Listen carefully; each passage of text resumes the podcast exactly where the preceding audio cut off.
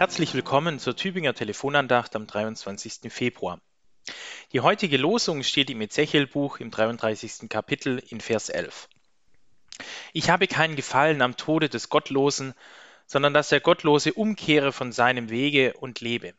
So kehrt nun um von euren bösen Wegen. Warum wollt ihr sterben, ihr vom Hause Israel?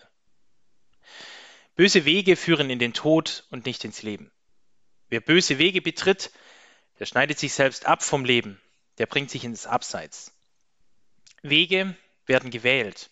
Ich entscheide mich für einen Weg, wobei ich zu Beginn des Weges nicht sicher sagen kann, wohin er mich führen wird.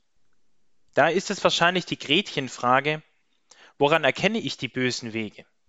Wie weit muss ich schon auf bösem Wege sein, um zu erkennen, dass er mich nicht ins Leben, sondern mehr und mehr ins Dunkle führt?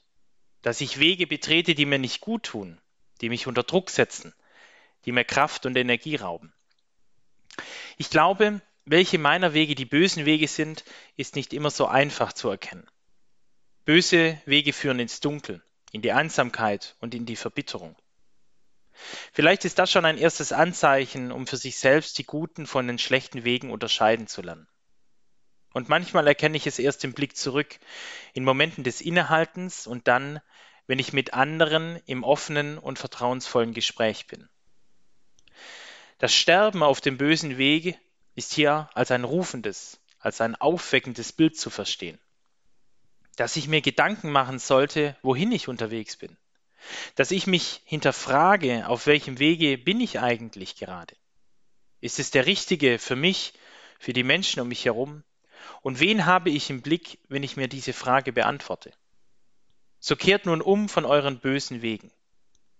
Die Möglichkeit zur Umkehr besteht immer. Wege sind keine Einbahnstraßen, sondern gewundene Wege mit Abzweigungen, Kreisverkehren und Wendemöglichkeiten. Es gibt also immer die Möglichkeit, das Leben und nicht den Tod zu wählen. Den Weg zu wählen, der mir entspricht, der mich aufatmen und leben lässt. Mit herzlichen Grüßen in Ihren Tag, Martin Böger, Pfarrer in Tübingen.